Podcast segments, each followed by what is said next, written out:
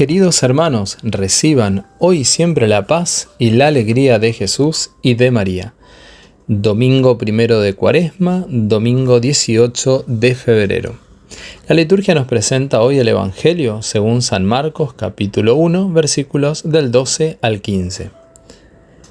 Enseguida el Espíritu lo llevó al desierto, donde estuvo cuarenta días y fue tentado por Satanás. Vivía entre las fieras y los ángeles lo servían. Después que Juan fue arrestado, Jesús se dirigió a Galilea. Allí proclamaba la buena noticia de Dios, diciendo, El tiempo se ha cumplido, el reino de Dios está cerca. Conviértanse y crean en la buena noticia. Palabra del Señor, gloria a ti, Señor Jesús. Nuestra vida está marcada por el combate espiritual, así como lo ha estado la vida de Jesús. El desierto representa los momentos de aridez y de desolación que se dan en nuestra vida. Y en esos momentos parecería que el poder de las tentaciones se hace más amenazante. Sin embargo, Jesús ha venido a vencer el mal. A su vez, las tentaciones del desierto representan la lucha contra el demonio, tentaciones que debe enfrentar cada cristiano. Es importante recordar que las tentaciones comienzan levemente, de manera que pasan casi desapercibidas, pero que si no se la descubren y rechazan con prontitud, irán creciendo cada vez más. Quien decida responder al llamado que Dios le hace para anunciar el reino de Dios, también debe estar preparado para enfrentar la lucha espiritual, y no solo contra las tentaciones del demonio, sino también contra las tendencias desordenadas que influyen negativamente en nosotros y a nuestro alrededor. También sabemos que el desierto es lugar privilegiado para escuchar la voz de Dios. En el desierto encontramos el silencio, uno está más receptivo a lo que ocurre alrededor, no hay tantas distracciones. Vemos que en este Evangelio inclusive es el mismo Espíritu, el Espíritu de Dios, quien lleva a Jesús al desierto. Y es que el desierto también es tiempo de purificación, es tiempo de preparación y como les decía recientemente, es lugar privilegiado para escuchar la voz de Dios, la voz del Padre. ¿Y qué significa escuchar la voz de Dios? Pues significa conocer y entender lo que Él espera de nosotros. Conocer su sentir, su pensar, su voluntad. Es también comprender que Él nos ama, que, que Él pone toda su predilección por nosotros que somos sus hijos, pequeños, amados, muy amados por Él. Es también eso, es conocer el corazón de Papá Dios.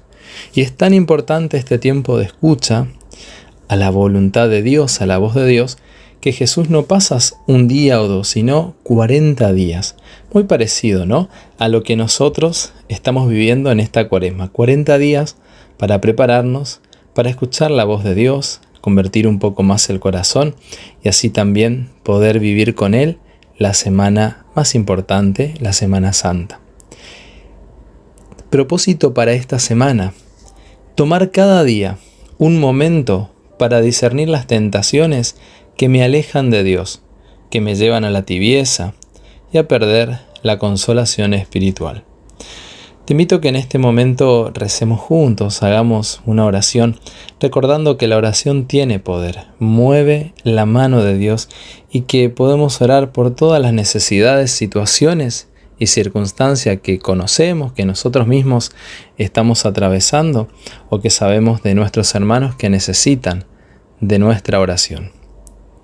Espíritu Santo, ayúdame a estar más atento a las tentaciones con las que el maligno quiere apartarme del plan de bendición y de vida en plenitud que Dios tiene para mi vida. Concédeme la fortaleza y decisión de voluntad para rechazar con prontitud las tentaciones de cada día. Que así sea.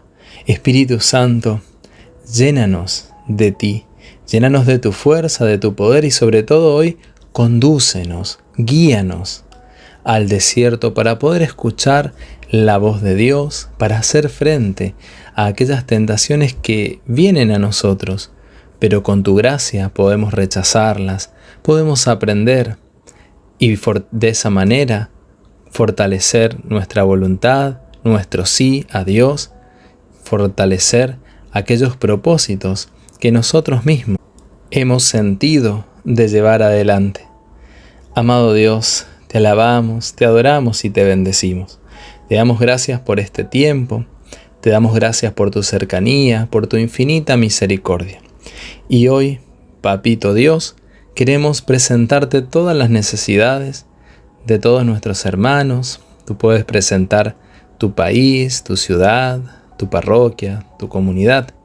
Amado Señor, tú nos conoces, tú conoces de estas necesidades.